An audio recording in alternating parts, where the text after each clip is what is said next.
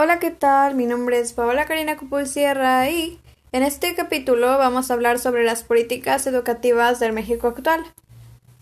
Una política educativa son las leyes, acuerdos, cambios que hace el Estado para mejorar el sistema educativo en cuanto a las necesidades históricas, con los recursos que el mismo Estado brinda para este ámbito.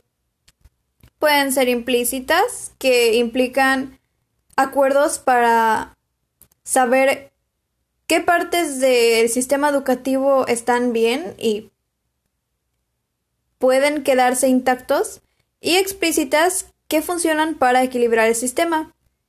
Pueden ser generales, que incluyen a la clase trabajadora, el pensamiento y la creatividad y los derechos humanos, o específica, que es guiarse por las artes, entre otros.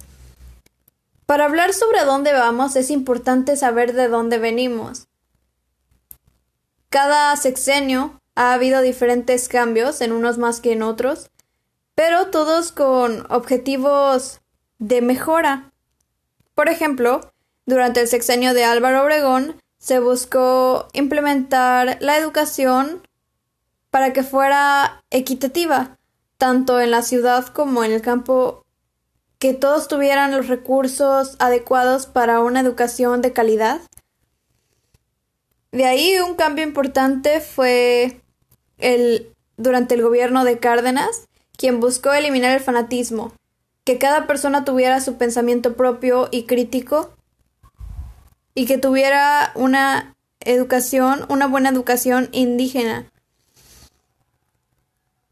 De ahí fue el sexenio de López Mateos, quien pensó más en los recursos de las personas y en que estos mismos recursos o la carencia de estos es lo que hace que tengan ventaja en la sociedad unos grupos y desventajas otros.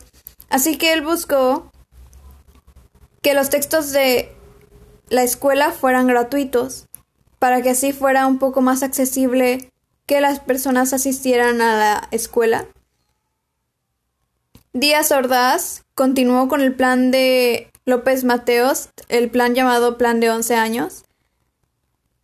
Y posterior a esto, López Portillo creó planes y programas diversos orientados hacia la mejora de la planeación. De la Madrid fue un poco más allá, implementando programas favorecedores de la cultura y el deporte. Y también pensó en los grupos desfavorecidos. Es importante hacer hincapié en esto porque cada gobierno ha hecho pues diferentes cambios, pero es aquí cuando finalmente empiezan a darle la importancia adecuada a la cultura y a los deportes, a un poco más este desarrollo de habilidades personales y no tanto conocimientos como pensar en un alumno como una esponja que solo sirve para retener conocimientos, y siguiente a esto está el sexenio de Salinas, quien introduce las TICs a la y también se enfoca en la educación secundaria obligatoria. Introduce las TICs, pero hoy en día sabemos que sigue siendo un poco complicado implementarlas como tal, pero es quien toca primero este punto de la tecnología y de cómo la tecnología puede ayudarnos en el ámbito educativo. Y finalmente, o bueno, no finalmente, pero penúltimo, el sexenio de Felipe Calderón, quien busca la calidad educativa y el eficiente manejo de los recursos, que los recursos que se den sean aprovechados al máximo, optimizados para mejorar la mayor cantidad de cosas, ser ocupados adecuadamente, y que no haya este desvío que al final no se sabe en qué se ocupa el dinero, no se ve ninguna mejora evidente. Y el más reciente que es el sexenio de Peña Nieto, en el cual se buscó la calidad y mejoramiento de todos los puntos que tocamos antes. Y también buscaba que el Estado brindara todos los recursos y las herramientas que pudieran ser ocupados por los alumnos y por los maestros las instalaciones, los materiales, los libros de texto. Y también le prestó especial atención a la expresión de los padres de familia. Buscó tomar en cuenta todas estas posturas diferentes para ir mejorando y que todos estuvieran conformes con esta mejora.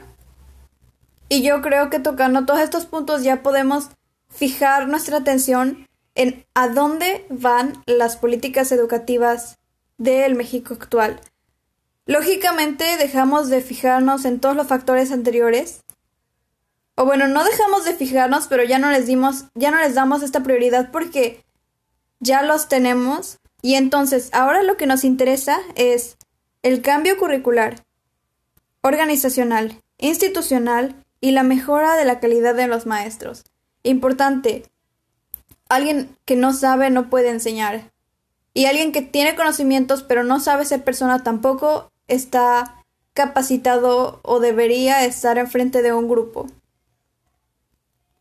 Buscamos la accesibilidad, que todas las personas, no importa de su, no importa su posición social, puedan tener educación, que se cumplan o se cubran estas necesidades mundiales y que se vayan incluyendo cada vez más las TICs. Es cierto, ya las tocamos, ya las comenzamos a implementar, hacemos puntos básicos, documentos en Word, PDFs, diapositivas, pero ir más allá, exigir un poco más a esta parte de las TICs. También nos estamos orillando en la creación de personas con buenas habilidades emocionales, con inteligencia afectiva, que sepan saber, sepan hacer, sepan ser y sepan convivir, que sepan ser personas porque es tan importante saber conocimientos como saber ser persona. En este punto ya le prestamos más atención a diferentes conceptos, como serían las competencias, la productividad, la flexibilidad, la calidad, eficacia y eficiencia. En este punto se busca mejorar todo lo que ya construimos, seguir mejorando, adaptarnos un poco a los alumnos, ya no ser este sistema estricto o rígido, sino ser un poco más flexibles, como acabo de decir, más comprensivos y seguir mejorando en calidad tanto de maestros como de alumnos, mejorar la calidad de personas que estamos esperando para el México del futuro. Y bueno, muchas gracias por escuchar.